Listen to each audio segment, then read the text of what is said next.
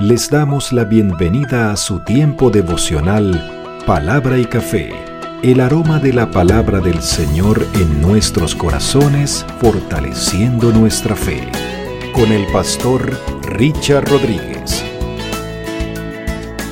Por R12 Radio, más que radio, una voz que edifica tu vida. Bienvenidos. Mis amados, para hoy, para hoy en palabra y café dice de la siguiente manera, Señor, no merezco tu ayuda, pero ten misericordia de mí. En esta nueva temporada, clama a mí y yo te responderé.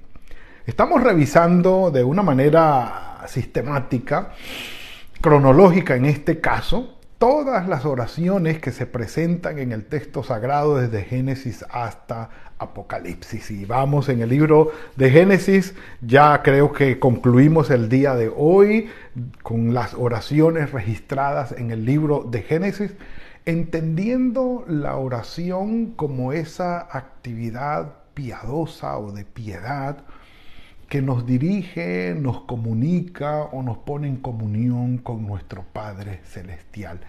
Tenemos la posibilidad de hacerlo porque fuimos creados por Dios, por nuestro Padre Celestial, para tener comunión con Él por medio de la oración.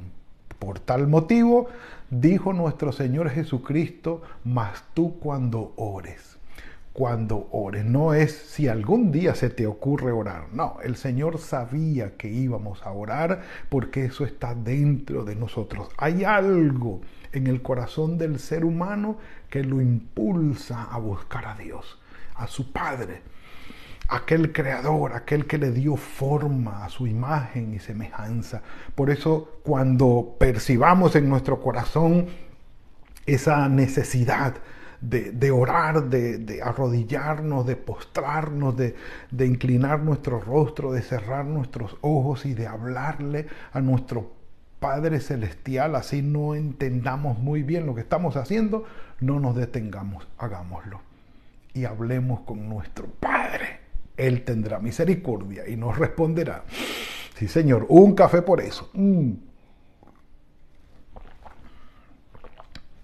Y entonces Estamos analizando oraciones de personajes espectaculares, en este caso, claro, del Antiguo Testamento, ya hablamos de Abraham, ya hablamos de las oraciones de Isaac, de Rebeca, y hoy, por supuesto, entendiendo que Rebeca e Isaac tuvieron dos hijos, sí, que fueron gemelos, eh, nacieron la misma matriz al mismo tiempo, eh, Jacob y Esaú, o en el orden de nacimiento, Esaú y Jacob, y hubo confrontación entre ellos, muy diferentes, el uno preferido de la mamá, que fue, ¿cómo se llama? Isaac, prefería a Esaú, y Rebeca pues prefería a Jacob.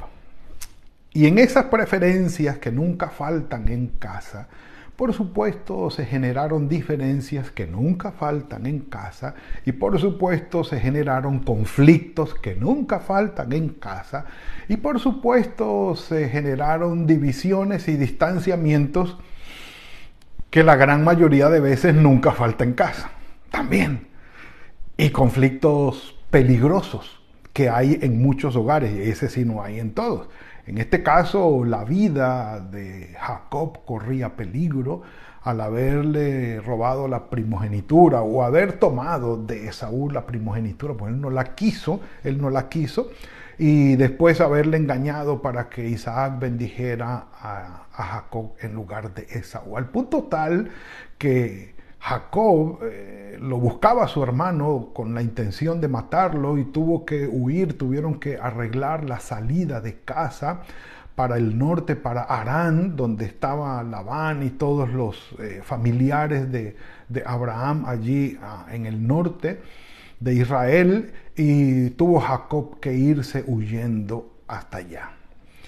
Estando allá, se enamoró de Raquel, eh, sirvió siete años por ella, pero le dieron a Lea, la mayor, porque la menor no se va a casar antes que la mayor, dijo Labán, Y luego eh, le sirvió siete años más por Raquel y siguió trabajando y el Señor bendijo a Jacob en realidad. Podemos leer la historia allí, cómo se hace a una fortuna en ganado, en siervos, en ovejas, en camellos. El Señor prosperó a Jacob estando allí, pero el conflicto siguió adelante. Ya no era con Esaú porque no estaba, pero era con Labán, su suegro. Desde el primer engaño las cosas comenzaron mal y de allí en adelante siempre había promesas y promesas quebrantadas, otras promesas y otras promesas quebrantadas y, y, no cumplía con lo que prometía este Labán y en realidad le era muy difícil a Jacob el asunto, pero el Señor estaba con Jacob y lo bendijo, lo bendijo, lo bendijo. Llegó el momento en que prácticamente y en realidad termina Jacob eh, con, con Lea, su primera esposa, y también con su sierva Bilha, y con Raquel, la segunda esposa que tenía, y con Bilha, su, eh, con Silpa, su eh, sierva también, o su ama de llaves, es decir, terminó allí con cuatro mujeres y engendrando hijos de, de las dos mujeres o de las cuatro mujeres, que en realidad terminaron engendrando los diez hijos hasta José, que junto con los dos hijos de José nacidos en Egipto irían a conformar las doce tribus de Israel. Pero el punto es en que llega un momento del conflicto y el crecimiento de, eh, ¿cómo se llama?, de Jacob con Labán, y Dios le dice a Jacob, es el momento de que regreses. Ya. Vete de aquí, vuelve a donde está tu familia, es decir, vuelve para encontrarte con Esaú. Yo creo que sí. Eh, Jacob respiró hondo y dijo, bueno, aquí no puedo permanecer más, no me aguanto, pero el conflicto con mi hermano, aunque pasó, no sé, hace 14, 18, 20 años, todavía sigue vivo y yo creo que mi hermano todavía está enojado conmigo. Así que ya el Señor dijo, hay que volver y arreglar el retorno. Con todo lo que pasó, Jacob tomó la decisión de salir huido, de huir de la casa de Labán con Raquel, con Lea y Raquel y los hijos y las siervas y todo. Salió huido, salió huyendo. Y Jacob, eh, Labán fue y lo interceptó. Y ¿por qué te fuiste así? Yo, tuve miedo, te tuve miedo. ¿Cómo iba a quedarme yo con todo el conflicto que hemos tenido? Tenía miedo de que me quitaras a tus hijas y a los nietos y para retenerme allá y, y me vine así. Pero Labán le dice, poder hay en mi mano para hacerles daño, para hacerte daño. Le dijo Labán a Jacob, hay poder en mi mano para hacerte daño, pero el Dios de tu padre me habló anoche diciendo, cuídate de no hablarle a Jacob descomedidamente. ¡Ay! Esa es una bendición muy grande. Venga. Mm.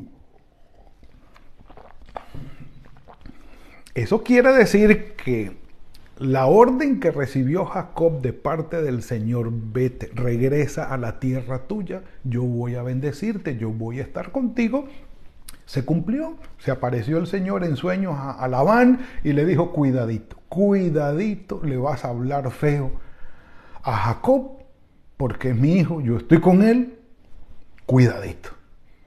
Ya allí Jacob entendió que el Señor iba con él. Se despidieron, mal que bien, hubo allí unos problemillas interesantes, ustedes pueden leer los capítulos 31 de Génesis y llegamos al 32, cuando ya avanzados en camino hacia, desde Anán hacia Sucot o hacia Seir, hacia allá, hacia abajo, hacia el sur de Jerusalén, de Judá, para encontrarse con, con Esaú, pues Esaú se dio cuenta ¿Cómo no sabemos? Alguien le mandó un email, no sé, un texto, algo le dijo, mandó a decir, mira, tu hermano va para allá. Y Esaú se enteró. Y Jacob, por supuesto, sabía que Esaú se iba a enterar, que él iba para allá, con toda su familia. Claro, Jacob iba en desventaja. No era un ejército que él llevaba, era su familia. Llevaba sus dos esposas, las dos concubinas, los hijos, eh, los siervos, el ganado, las ovejas, los camellos, eh, y aquello era bastante numeroso, las cosas. Entonces era toda una mudanza o un trasteo eh, que estaban haciendo para allá con mujeres, con niños, con ganados, con ovejas. Las ovejas es un ganado muy delicado para moverlo, para viajar. Entonces, ¿cómo se iba a defender Jacob si su hermano venía de plano contra él con hombres armados. La verdad estaba en total desventaja.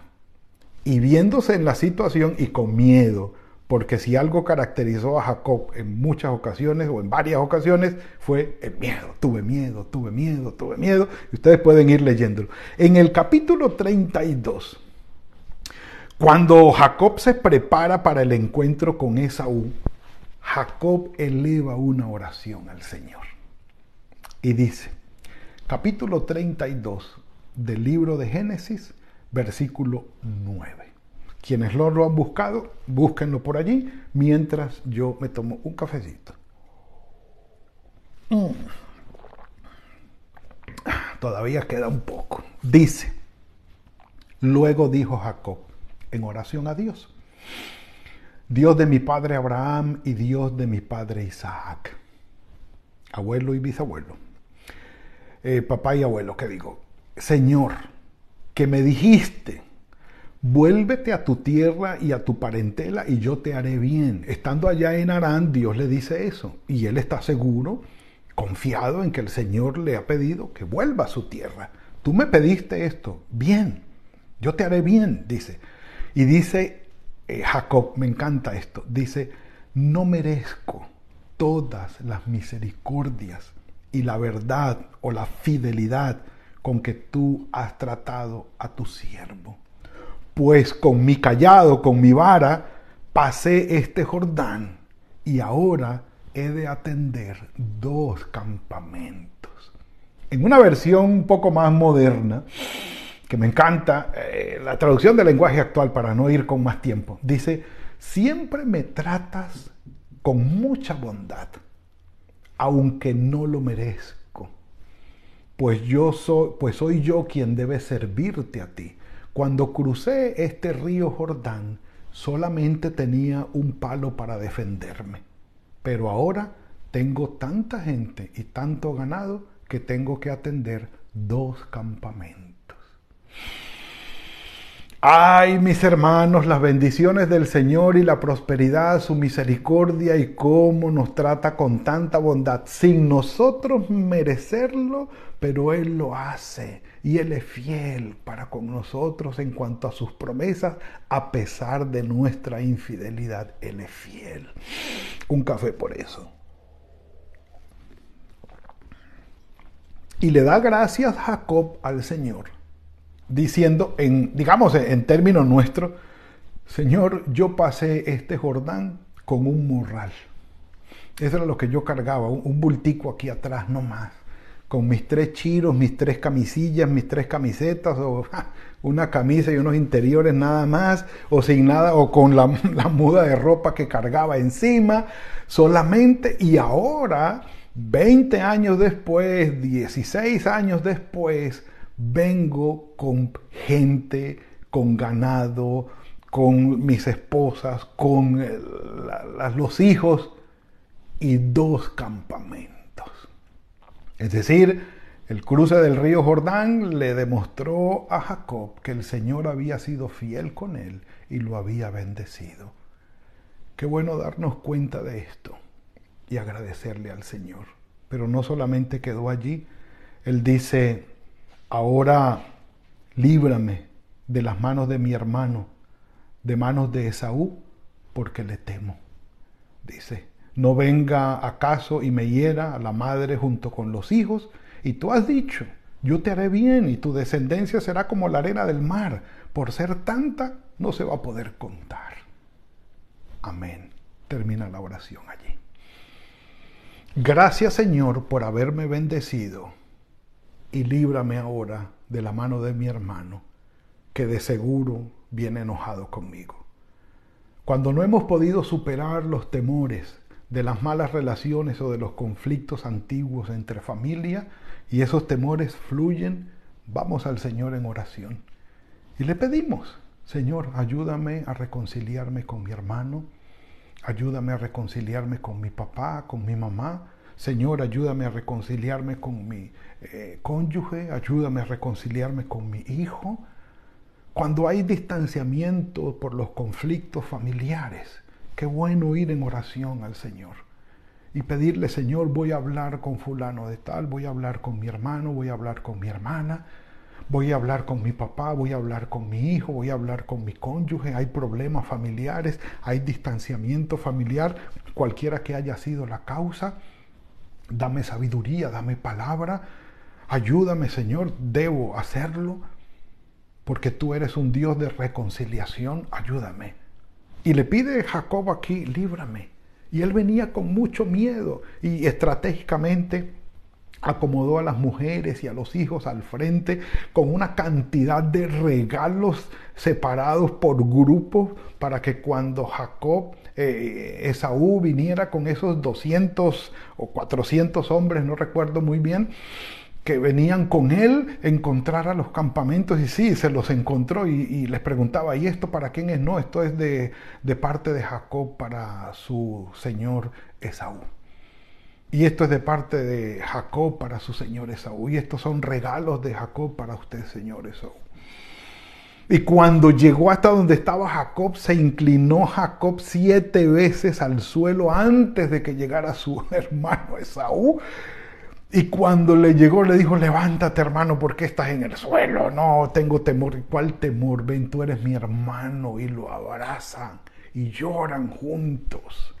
Y aquello fue un encuentro espectacular de, de lágrima y llanto y de sentimiento en el corazón, hermosísimo.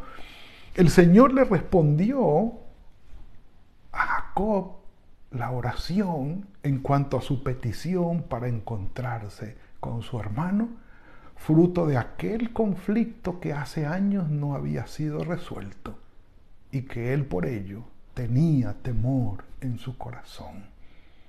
Y aquí el Señor le responde de una manera extraordinaria. Mis amados, conflictos familiares no resueltos, que tal vez lleven meses, años, es entendible, puede haber. Que generen temor, también. Que generen incomodidad todavía después de tantos años, también. Pero es un tema especial para llevarlo en oración delante del Señor. Él es fiel y Él tendrá misericordia de nosotros al ayudarnos a restaurar nuestras relaciones, a pedir perdón, a perdonar, a restaurar relaciones rotas de hace años con ofensas, con heridas. Son temas para llevar al Señor. La gratitud por la prosperidad, pues sí, no puede faltar. Bendito sea el Señor. Y si hace falta la provisión, pues también no puede faltar. Ya hablaremos de esto más adelante. Pero en esta ocasión, si en algún momento ha habido alguna herida que no ha sanado todavía en familia, que sea el Señor teniendo misericordia de nosotros y dándonos la oportunidad de la reconciliación, de restaurar y de tener esa bendición, de volver a habitar en familia con amor y con un corazón sincero y tranquilo. Y digámosle al Señor, Señor, no merezco tanto Sé que no lo merezco, pero tú has sido fiel y has tenido misericordia de mí. Bendito sea tu nombre. Padre, gracias por esta bendición que nos has regalado hoy. Sabemos que no somos perfectos moralmente, tenemos muchos errores y nos equivocamos, pero tú eres fiel, Padre, y tienes misericordia de nosotros. Gracias por todas las provisiones que nos has dado, por la prosperidad que nos has dado en el transcurso, en la línea de nuestra vida. Gracias, Padre. Y si algo ha faltado, sabemos que está dentro de tus planes y propósitos y bajo tu control también.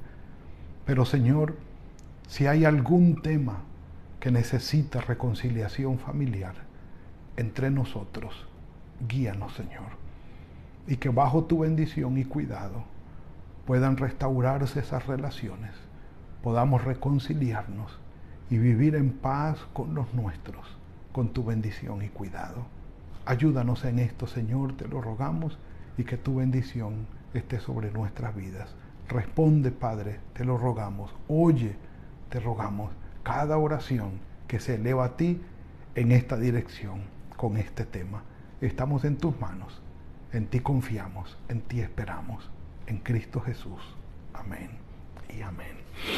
Mis amados, ha sido la entrega el día de hoy con la bendición del Señor. Espero que tengan un muy buen día, que el Señor fructifique el trabajo de sus manos, que los bendiga y los guarde, que el Señor escuche y responda a sus oraciones. Y nos veremos mañana, si el Señor lo permite, en otra entrega de Palabra y Café. Que el Señor los guarde. Gracias por compartir con nosotros este espacio de Palabra y Café. Hasta una próxima oportunidad por R12 Radio.